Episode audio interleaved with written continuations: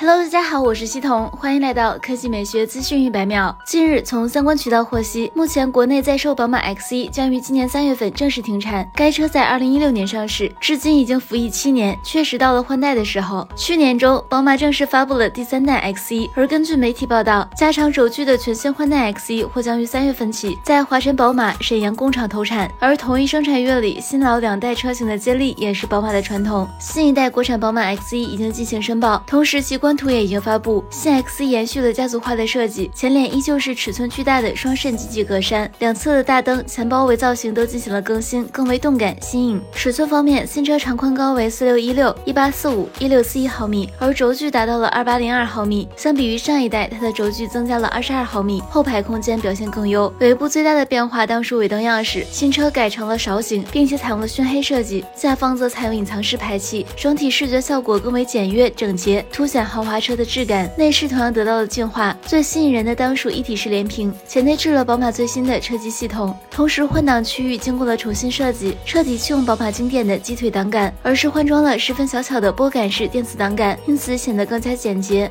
此外，内饰都采用精致的装饰件，这也符合其豪华车的身份和定位。国产后优惠力度一旦跟上，那么新一代 X1 势必会成为二十多万买豪车的首选之一。动力方面，目前申报的有 20Li 车型和 25Li 车车型，发动机最大净功率分别为一百一十五千瓦和一百五十千瓦，相比现款车型有一定的提升。好了，以上就是本期科技美学资讯一百秒的全部内容，我们明天再见。